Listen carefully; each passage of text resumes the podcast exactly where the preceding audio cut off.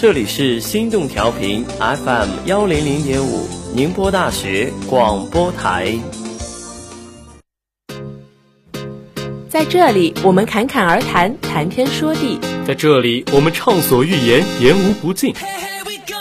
潮流小说，谈谈感情；足球、动漫，聊聊游戏；或是约上阔别多年的老友，说一说过去。百变的话题，不变的热情，非常有聊，遇见不一样的老朋友。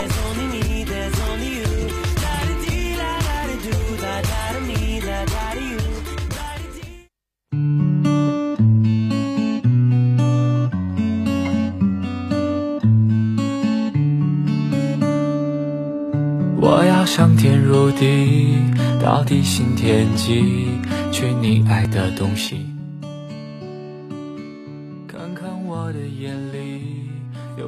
星星，去我心的路。Hello，大家好，这里是 FM 幺零零点五宁波大学广播台，非常有聊，遇见不一样的老朋友。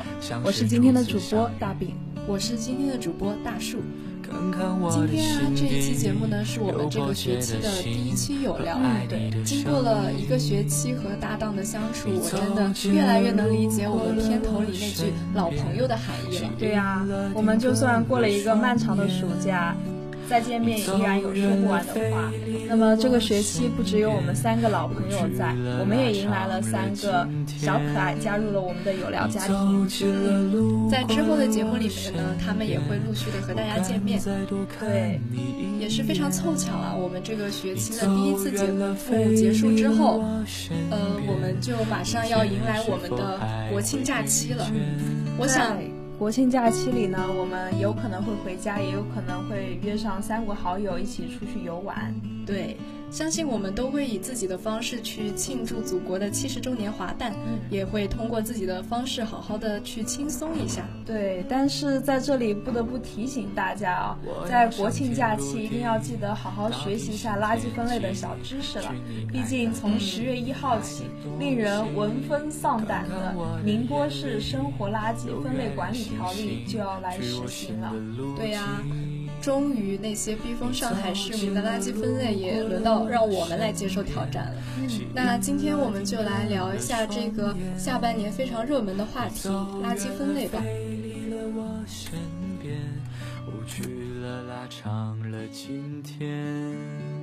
你走近了，路过了我身边，不敢再多看你一眼。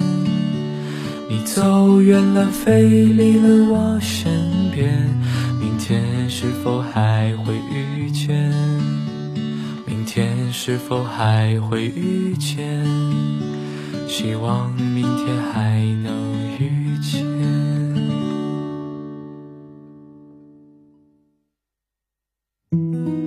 又熬过了十二点，走过一天的时间。也有些疲倦。欢迎回来，这里是非常有聊，我是今天的主播大饼，我是今天的主播大树。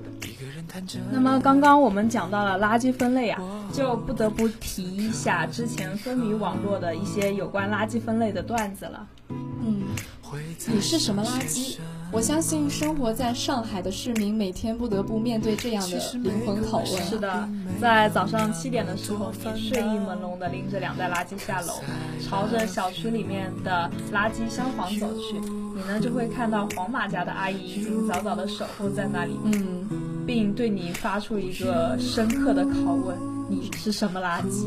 是的，那其实不只是我们的生活里面，这个垃圾分类的话题呢，已经逐渐的走入了相亲的市场。像现在的朋友啊，去相亲都不问你年薪，不问你有没有房子，就看你会不会做垃圾分类。对，我相信这也是网友的一句调侃。当然，大家可能不会真的这么问。嗯，他只是从侧面让我们了解到了垃圾分类真的在慢慢的进入我们的生活。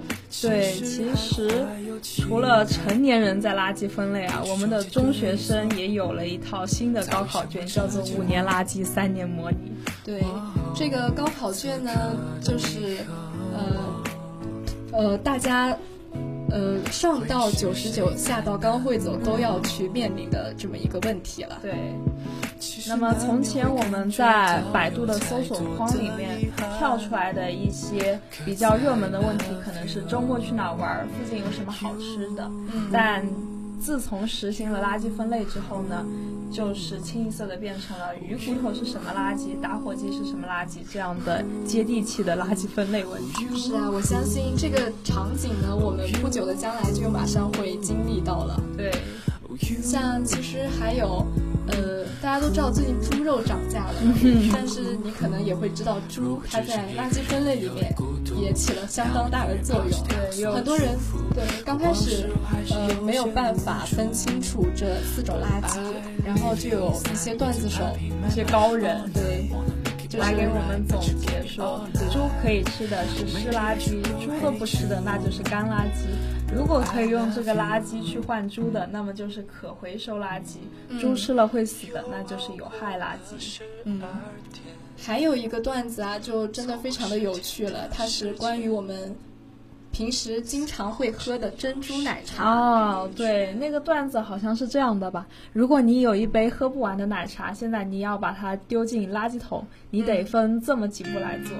首先，你要把奶茶倒进下水口，然后你再把里面的加料，像珍珠啦、椰果啦，放进湿垃圾桶，你再把杯盖、吸管啊、杯子放进干垃圾桶。嗯，真的是好麻烦。嗯，对我室友看了这个段子之后就说：“那我以后可能不吃外卖了，因为我不会分类。”看来垃圾分类还有让人减肥的效果。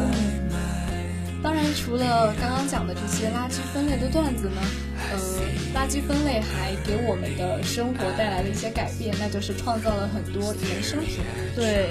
那像我们知道的淘宝的拍立淘，它原来的作用可能是识别一样产品，让我们更好的在网页上找到它。对，现在拍立淘推出了新功能，它的右下角有一个垃圾分类的字样，你点击垃圾分类呢，它就可以通过 AI 技术来扫描垃圾，马上告诉你这个是属于什么类型的垃圾。我觉得这个功能也是非常的实用，像我们这些经常用淘宝的人啊，也是非常的方便。那我想以后大家打开淘宝就不一定是上去淘东西，然后下单，也有可能是去查一下这是什么垃圾。垃圾对。呃，其实除了淘宝这个拍立淘的新功能，淘宝上很多卖家、很多商家，他们也会发现这个敏锐的商机，对，推出了一些新的产品。像呃，这个接下来这个小型垃圾分类包，就想给大家隆重的介绍一下了。对，它外形呢非常的可爱，它是由四个小垃圾箱组成的，然后分别是红色、蓝色、绿色和黑色。背上这个包做最靓仔，拥有它，你就是垃圾分类的弄潮儿。买它，买它，买它。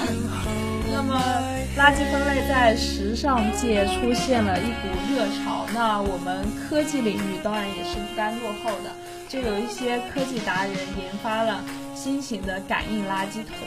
嗯，这个垃圾桶会自动感应要扔的是什么垃圾，再判断出来它属于哪一类垃圾，开启对应的箱门。嗯，当然，这个垃圾桶既然是。这么智能的，那相信它的价格也会非常的高。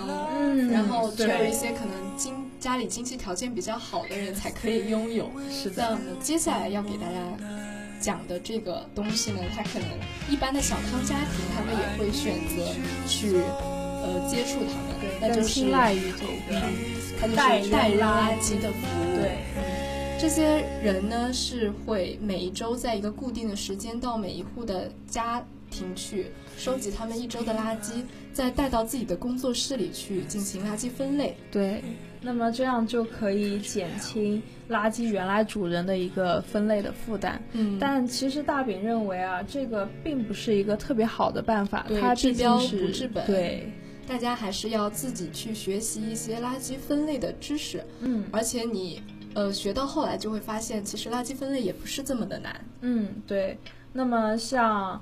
这个垃圾分类，它对于我们大学来说，可能可以说是直接映射了我们大学一些专业的热门程度吧。嗯像现在的环境专业，还有公共管理专业，突然就会变得热门起来，并且相应的人才缺口也特别的大。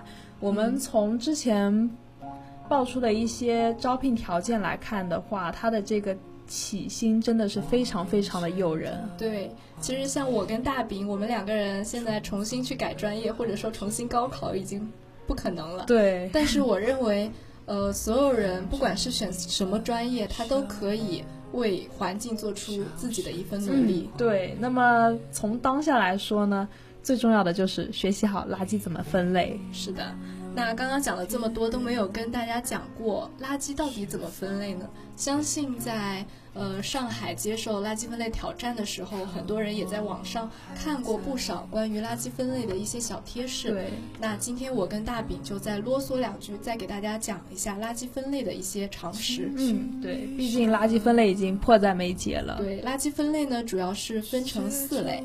第一类呢，就是可回收物。是的。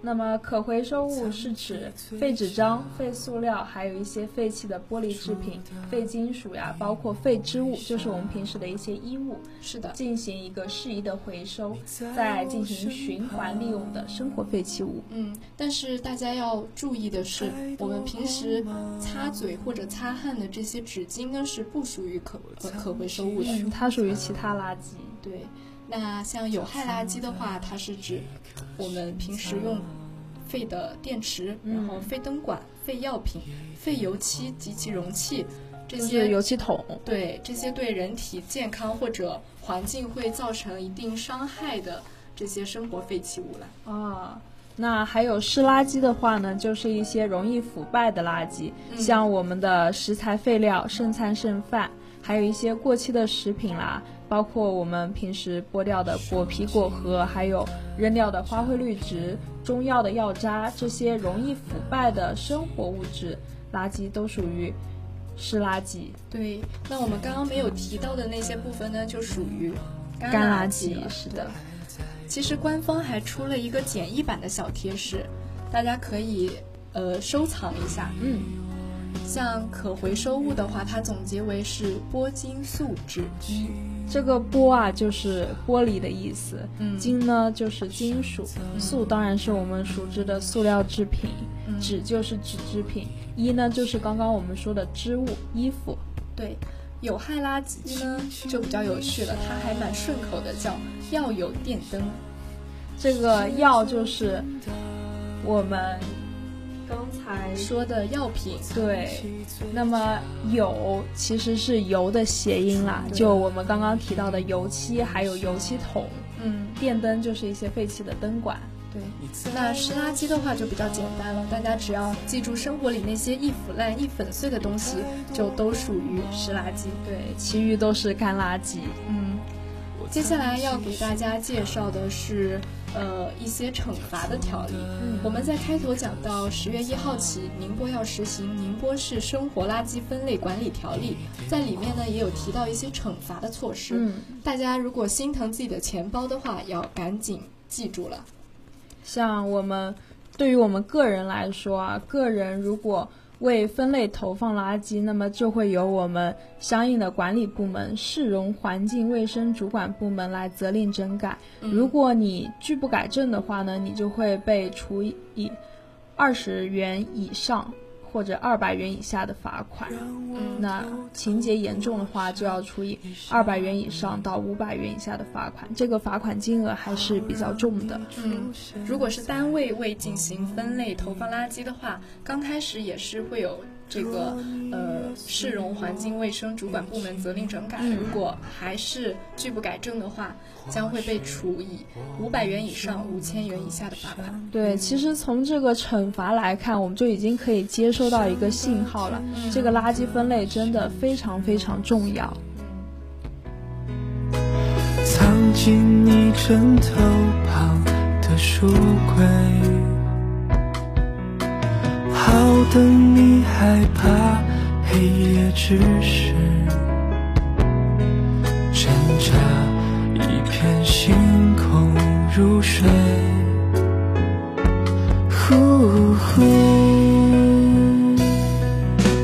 在拥挤的城市里，我想我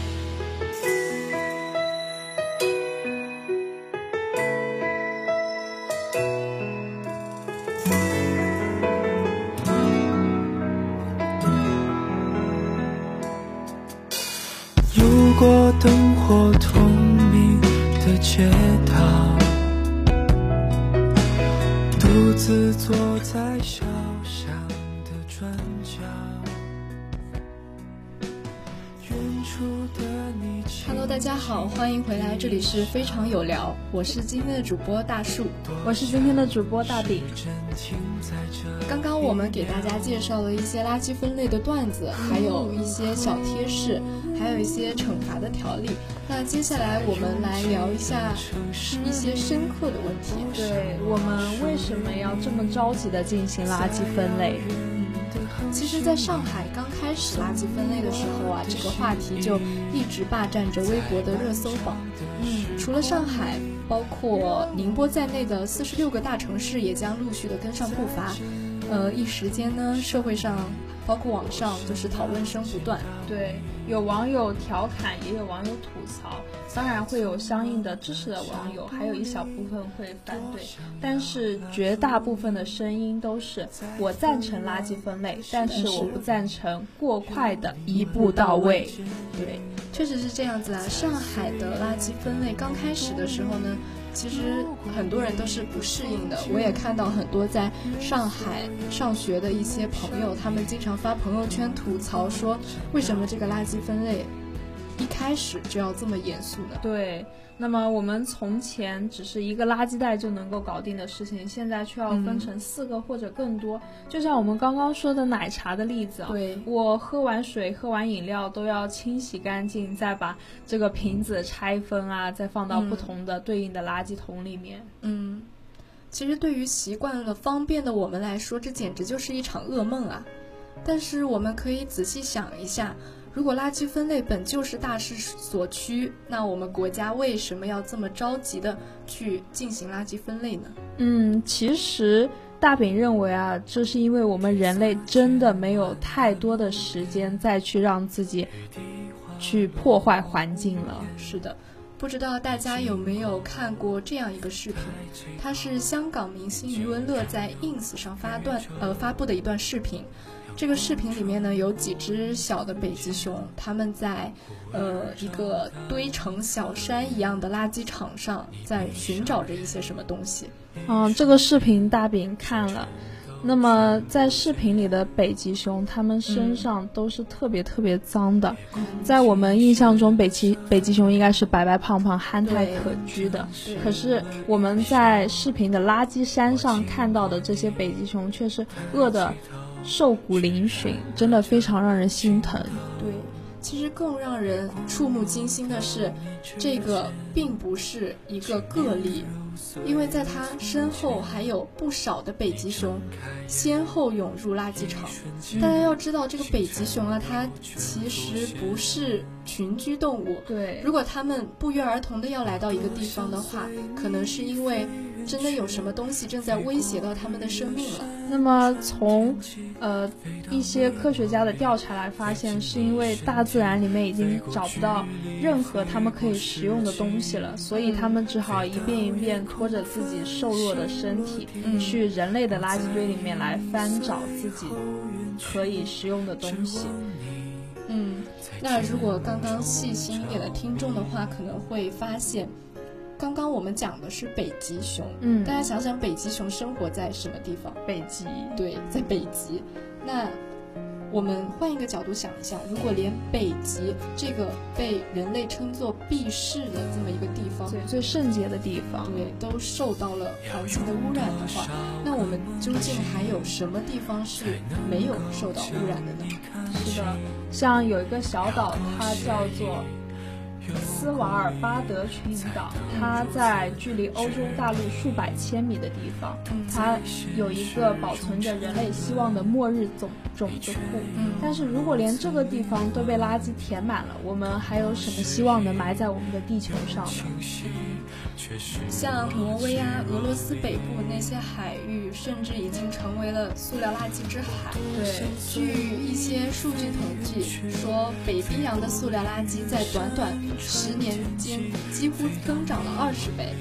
然后像大树其实是学经济的嘛，我其实对一些数字挺敏感的。嗯，我们国家最近都在讲说我们的 GDP 增长了多少，嗯，然后经济发展的如何如何之快，但是很多人都忽略了，其实，在经济发展的背后，我们的环境也是在疯狂的后退，对，在疯狂的遭受到破坏，对。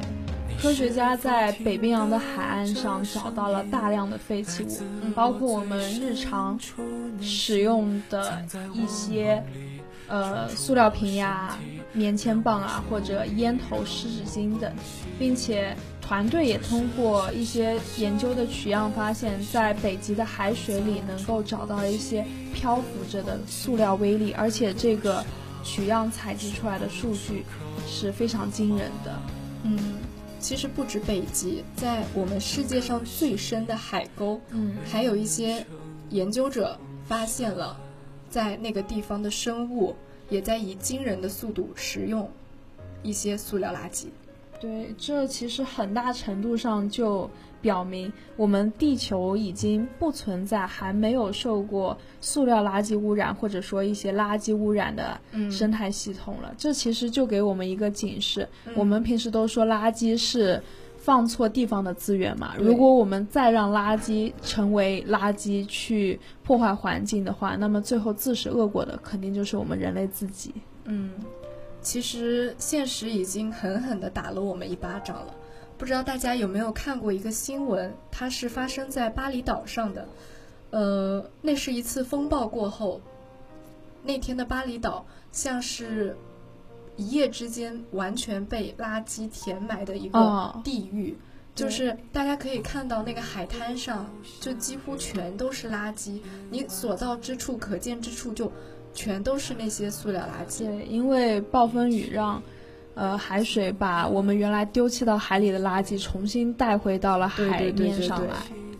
大家可以想象到这么一个场景吗？那是因为巴厘岛它每天产生了三千八百吨的垃圾，其中只有百分之六六十最终被填埋，剩下的全被排入了大海。像这么大数量的一些垃圾被排入到海上。它其实，在海里也不能被消化呀。是的，它们最终可能借由风暴又重新回到了岸上。其实也是在，呃，警示人类，不能再这么去破坏我们的海洋。对，那么垃圾分类呢，就是一个最有效的把我们的垃圾进行有效的回收利用，减少对环境的破坏的一个办法。是的，是的。其实，在嗯，我们没有接触到垃圾分类之前，我们会觉得它很麻烦。但是我们在看过很多新闻之后，你可能会开始，呃，发现垃圾分类的必要性。对，那大树呢？之前也是看到了一条非常让人痛心的一条新闻，就是有一只在有一条在泰国南部搁浅的这么一条金鱼，它被救上来之后。很快就被宣告了死亡。然后当时救它上来的人呢，就是剖开了它的肚子，发现里面有八十个黑色的塑料袋。对，大饼也看到了这则新闻，那时候真的相当震惊啊！它的塑料袋总重达到了八千克，我们真的很难去想象，一条金鱼误食了这么多塑料袋以后，它的呼吸会是，呃，多么的困难。是的。之前也有一位志愿者呢，他在街头做了一个小小的测试，他免费赠送了一些饭团，然后在饭团里面塞上了一小片的塑料，啊，然后一些呃人到了之后，他就免费给他吃，然后那些吃到塑料的人几乎同一时间都会跳起来骂他，就是说为什么要给我吃塑料？那其实我们人类。就是在不知不觉中把塑料喂给了我们的动物，像鸟类啊，还有海洋生物啊。嗯，这其实动物虽然不会说话，那我们的良心其实也应该是会自我谴责的。嗯，其实你可能觉得动物呃吃掉塑料好像跟我们一点关系都没有，但是你有没有想过，垃圾最终可能会回到我们自己的身体里面？嗯，对。那么像维也纳大学的研究员他指出，全球一半以上的人口体内都能找到塑料微粒。嗯，这个被称为海洋 PM 二点五，它的粒径十分十分的微小，肉眼也特别难看出来。但是在我们的海洋中，却有五万亿的塑料微粒，并且可以重达二十七万吨。这个塑料微粒它特别容易被海洋生物摄入。那么我们在去食用海洋生物的时候，其实就已经不知不觉把塑料吃回我们自己身体里。是的，是的。那有些人可能会说我不吃鱼行不行？那那其实可能是你想的太简单了。嗯，如果我们吃素的话，就会用到水啊，用到盐。但你知不知道，其实我们平时用的水或者盐也已经遭受到了不同程度的破坏。是的，是的。那早在几年前呢，研究人员就在食盐中发现了塑料成分，而且最新的研究表明，有。呃，全国的自来水中有百分之八十三被检测出了含有微塑料。是的，这些微塑料呢，就会以各种各样的途径进入我们的身体。对，那其实就是我们。抛出去的垃圾最终就是回到了我们的自己的身体。其实大饼和大树就是想通过这一系列的数据，听起来真的非常的震惊和触目惊心。可是恰巧就是这些数据，才能更让我们切实的感受到我们要进行垃圾分类的迫切性，以及。嗯，我们再这样乱丢垃圾，对我们进行的危害。嗯，其实大叔在这里也想到一个词，就是食素者。我们平时讲的食素者是讲那些吃素菜的人。对。但是，我们可能不知不觉就变成了吃塑料的人。对。大家想象一下，可能没有办法想象你吃下一整块塑料的感受，但是，呃，这些微型的塑料呢，会慢慢的在你体内，就是达到一定的数量。它对我们的人体也会造成很大的危害的。对，其实之前像什么塑化剂闹得沸沸扬扬，是的。但其实像这些塑料微粒，我们何尝不应该及时的去规避呢？嗯，其实我们刚刚花了很大的时间都在给大家讲我们为什么要进行垃圾分类，这也我想这也是我们今天这一期节目的意义所在。嗯，就是希望大家能。呃，尽快的去接受我们要垃圾分类的事实，对，并且积极的去响应这个号召。是的。是的那接下来就进入我们今天的安利时间了。今天的安利呢，要给大家介绍的是微信的一款小程序，它的名字叫“垃圾分类指南”。嗯，你只要在搜一搜里面搜索这六个字。它就会跳出那个小程序。对，它的图标是一个可爱的黄色的垃圾桶，并且有定位功能，可以定位到你的城区、城市。对，它目前只有，呃，现在即将要进行垃圾分类的那么几个大城市。对，嗯，然后里面非常出彩的是，它有一些垃圾的解释，嗯，你可以查看。嗯，垃圾属于哪个类类别？就相当于是一个小百度吧。对，并且它还可以做一些垃圾分类测试，那么你就可以在朋友圈晒出你的成绩，和自己的好友一起进行比拼。嗯，而且它还有一些专题可以学习垃圾分类的知识。嗯，就是比如说它专专门有关于化妆品啊，或者关于海鲜什么之类的。对。呃，专门的话题来给大家学习垃圾分类，给大家补补课。比起官方的一些呃垃圾分类的解释或者一些顺口溜，反而是这个小程序可能更接地气的，让我们了解如何进行垃圾分类，更好的来解决我们的疑惑。确实，微信我们也经常会用嘛。是的。然后这款小程序呢，就能很好的帮助我们了解一些垃圾分类的小知识。嗯，那么希望在即将到来的垃圾分类的这么一个巨大的挑战面前，垃圾分类指南这个小程序可以对你有所帮助。是的。